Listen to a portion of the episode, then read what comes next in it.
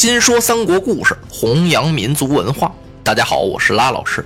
我受邀正在参加2015全国网络主播大赛，在这里呢，真诚的邀请您为我投票。官方提供的专项资金将用于《三国新说》栏目的制作和三国民族文化的传播。请您关注微信公众号“汉语拼音的三国下划线 L”，点击下方为我投票按钮，获得具体的投票方式。这可能呢会浪费您一分钟的时间，但对《三国新说》栏目来说呢是最宝贵的财富。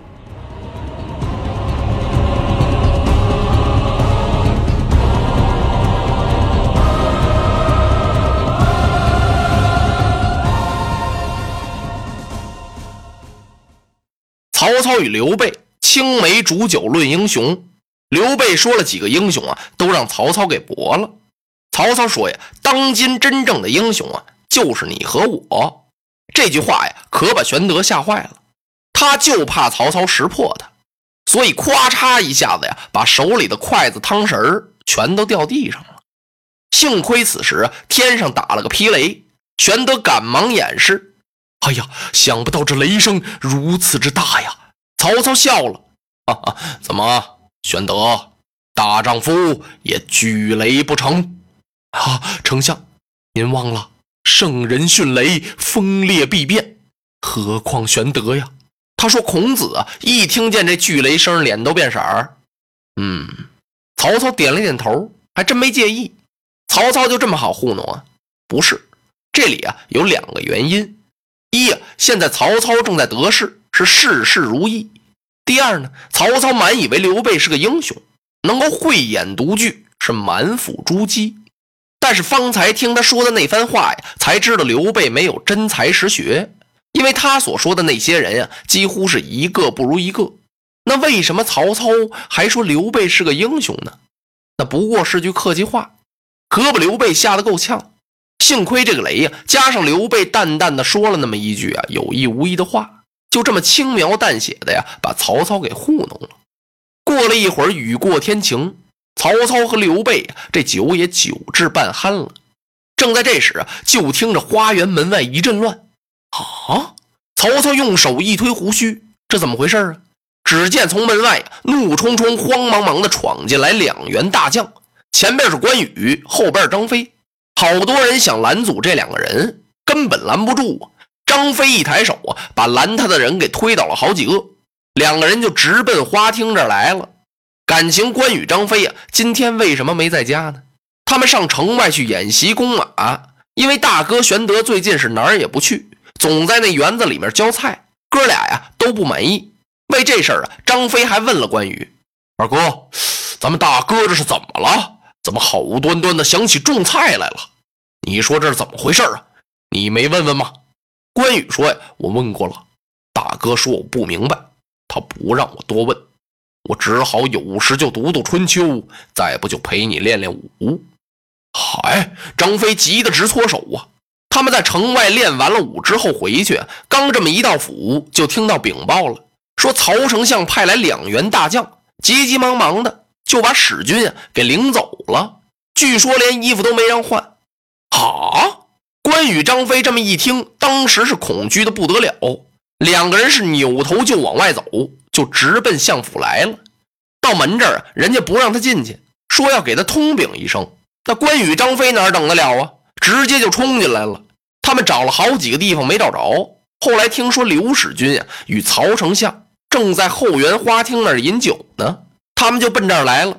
到了门口啊，这儿还是不让他进，气得张飞唰的一下啊，把铁臂往起这么一抬，扒拉倒了好几个。他们两个就冲进来了。当来到花厅举目这么一看啊，大哥刘备啊，正跟曹操那儿饮酒呢，是推杯换盏，兴高采烈，有说有笑。这这怎么办呢？曹操也看清楚了，原来是关张二将。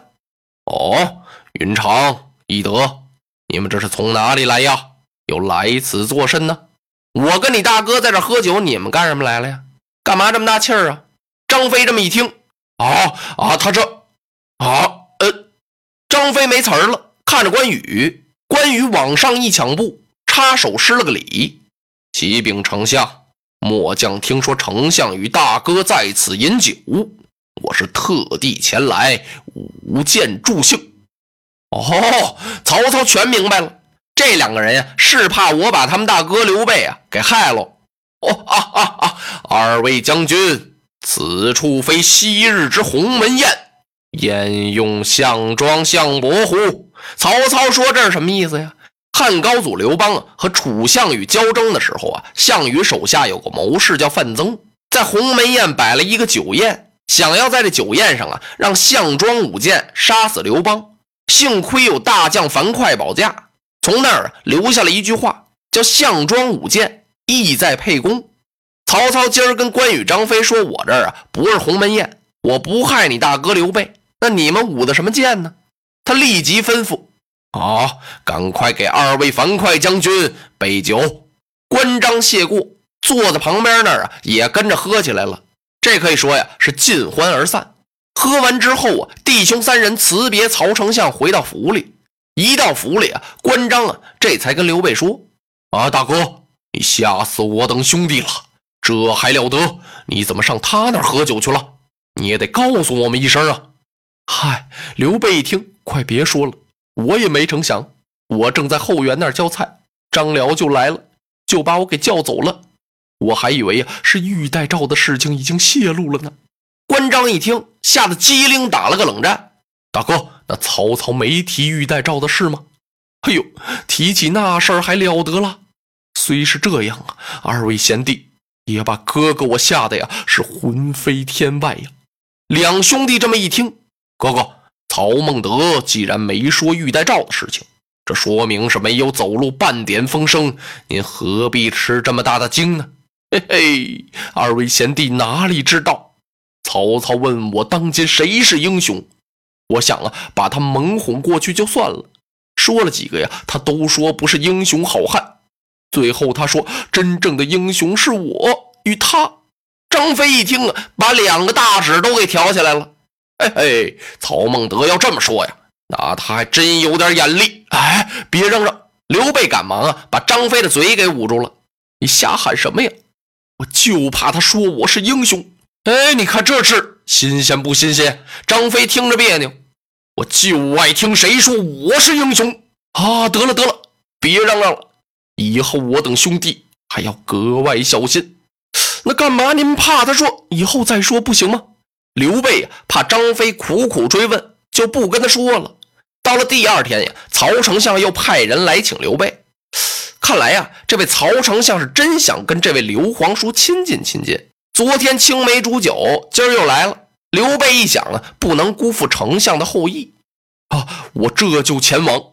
关张二人一听啊，哎，我们两个弟兄也跟去吧。哎呀，刘备摆了摆手，别跟着了，那多不好意思。如果他找我谈论什么军情大事啊，你们两个兄弟可以跟着我一起去。人家一劲儿请我吃饭，又没提你们二位，你们总跟着，这这合适吗？这个关羽、张飞也笑了。哈，大哥言之有理，您多加小心啊！晚安吧，万无一失。刘备啊，来到了相府，曹操还是执手相让，手拉手叫玄德坐下，亲自给玄德满酒。这酒喝了还没有三巡呢，忽然从外边进来一个人，这个人呀，好像是曹丞相的亲随。他走到曹丞相的跟前，伏到耳边说了两句话，刘备也听不见，不知道说的是什么。隔着个桌案呀，他也只见曹丞相点头。哦，哦，哦，回来的好快呀！